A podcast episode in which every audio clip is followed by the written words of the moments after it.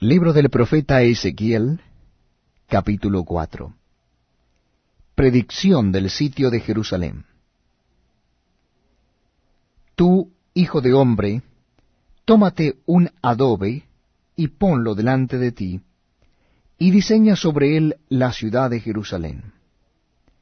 Y pondrás contra ella sitio, y edificarás contra ella fortaleza, y sacarás contra ella baluarte, y pondrás delante de ella campamento, y colocarás contra ella arietes alrededor.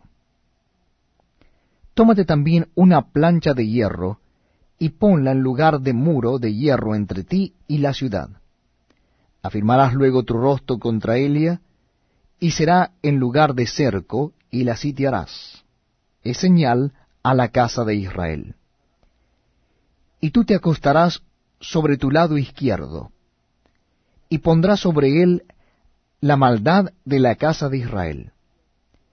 El número de los días que duermas sobre él, llevarás sobre ti la maldad de ellos.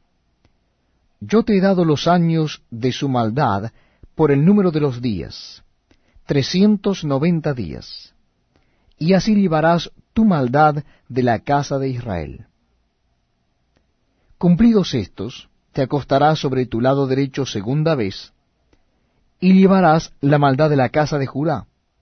Cuarenta días, día por año, día por año te lo he dado.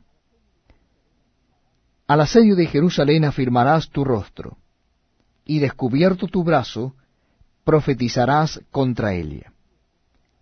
Y he aquí he puesto sobre ti ataduras, y no te volverás de un lado a otro, hasta que hayas cumplido los días de tu asedio.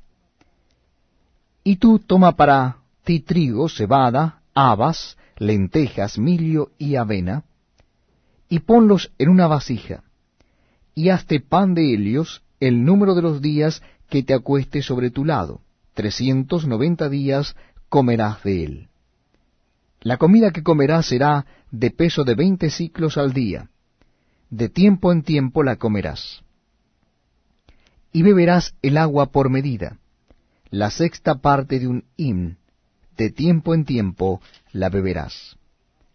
Y comerás pan de cebada cocido debajo de la ceniza, y lo cocerás a vista de Helios al fuego de excremento humano. Y dijo Jehová, Así comerán los hijos de Israel su pan inmundo entre las naciones, a donde los arrojaré yo.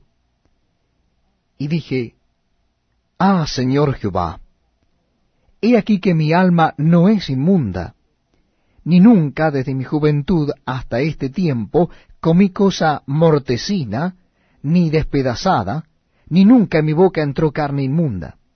Y me respondió, He aquí te permito usar estiércol de bueyes en lugar de excremento humano para cocer tu pan.